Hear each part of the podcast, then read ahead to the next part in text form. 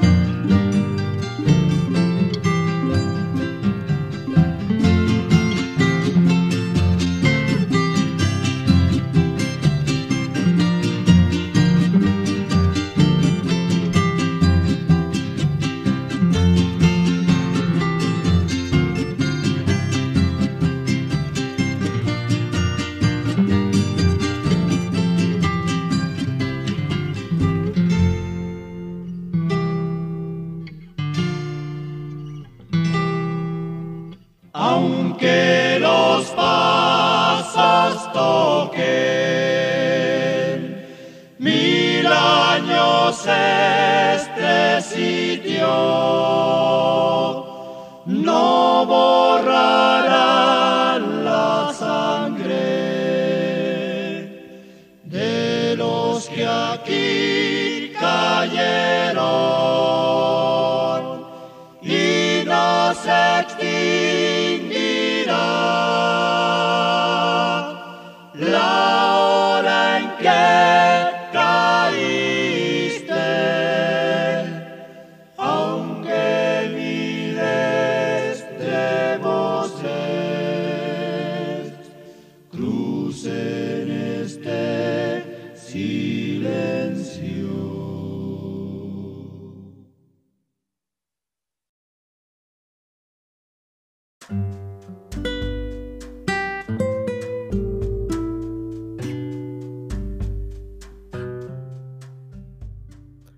Ahí teníamos a Iyapu en esta composición de 1981 de su álbum El canto de Iyapu, inspirado en un poema de Pablo Neruda. Una composición que nos habla de cómo los espacios son ante todo un lugar de la memoria. La calle, nuestras calles, los espacios de dolor, de alegría y de esperanza. Septiembre, mes de la memoria.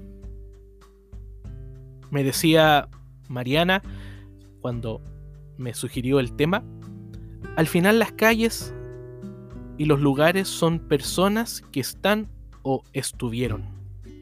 Es el vínculo con el otro. Siempre estamos referidos a una realidad personal que, siendo distinta a nosotros, nos constituye, nos provoca, nos desarma. Emanuel Levinas, en un libro que se llama De otro modo de ser, dice que hasta la médula nos interpela.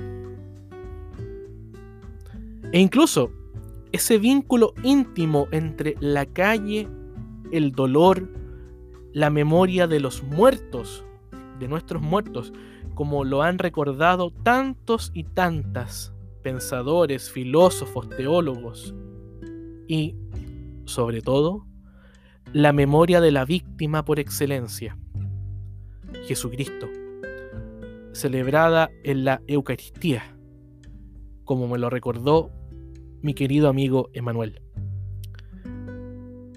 La teología latinoamericana, queridos amigos, ha colocado mucho acento en este vínculo que no debemos olvidar al entender y reconocer que el resucitado es el crucificado. Es una víctima. Es un hombre que experimenta el dolor, que sufre y que desde ese sufrimiento se relaciona y se identifica con el sufrimiento de tantos y tantas que aún siguen crucificados. La teología de la liberación y la teología latinoamericana en general ha colocado mucho acento en eso, en los pueblos crucificados. Después de la Segunda Guerra Mundial, por ejemplo, se hablaba de una imposibilidad de seguir pensando y construyendo disciplinas teológicas, filosóficas, culturales, como si Auschwitz nunca hubiera existido. Estos grandes acontecimientos del pasado van configurando también la memoria. Y desde ese recuerdo, desde ese recuerdo provocativo, algunos hablan de un recuerdo peligroso o de un recuerdo subversivo, es decir, que está bajo el verso oficial, no de esconder muertos, sino que darse cuenta de que los muertos nos interpelan, de que esa solidaridad con el pasado también se hace efectiva en el presente y que desde esa manera también nos permite construir un nuevo futuro. Esa es la lógica de la víctima. Lo eucarístico, lo sacramental, el gesto, el contar o narrar la historia, es decir, hacer memoria, se abraza en la calle. Cristo eucarístico. Cristo en la calle con los Cristos crucificados por el dolor y la muerte. Lo visible del prójimo, al decir de Humberto Giannini, este sabio de la tribu que hemos invitado a nuestras palabras teológicas de hoy. Lo visible del prójimo es la interpretación de la calle, de lo que también Giannini denomina la humanidad concreta a mi alcance. Vivimos, queridos amigos, en medio de un horizonte de experiencias propias, ajenas y compartidas. Porque en definitiva somos en la memoria. La memoria de lo que fuimos, la conciencia de lo que somos y el proyecto de lo que queremos ser. Esa es la vida humana. Anclarse en el pasado, reconocer el presente y proyectar el futuro. La palabra proyecto es preciosa. Somos lanzados aún más allá. Somos convocados a dar condiciones de buena vida para todos los que componen la calle como gran espacio y vínculo entre todos. Quizás ello sea abrir de nuevo las grandes alamedas, abrir la vida, animar la esperanza y reconocer en definitiva cómo la calle también puede ser un espacio de encuentro con Dios. Si ya es un espacio de encuentro con los otros, la fe cristiana nos anima a reconocer cómo en el rostro del otro se va revelando progresivamente el rostro del Eterno. Soy Juan Pablo Espinosa Arce. Estas han sido las palabras teológicas de la semana del 7 de septiembre del 2020. Les abrazo a todos y cada uno. Para mí siempre es un gusto poder animarles con estas reflexiones en camino, callejeras, ahí en la búsqueda de nuevas formas de vida y de pensamiento. Un abrazo para todos, sigan cuidándose y nos vemos en un próximo encuentro de palabras teológicas. Que estén muy bien.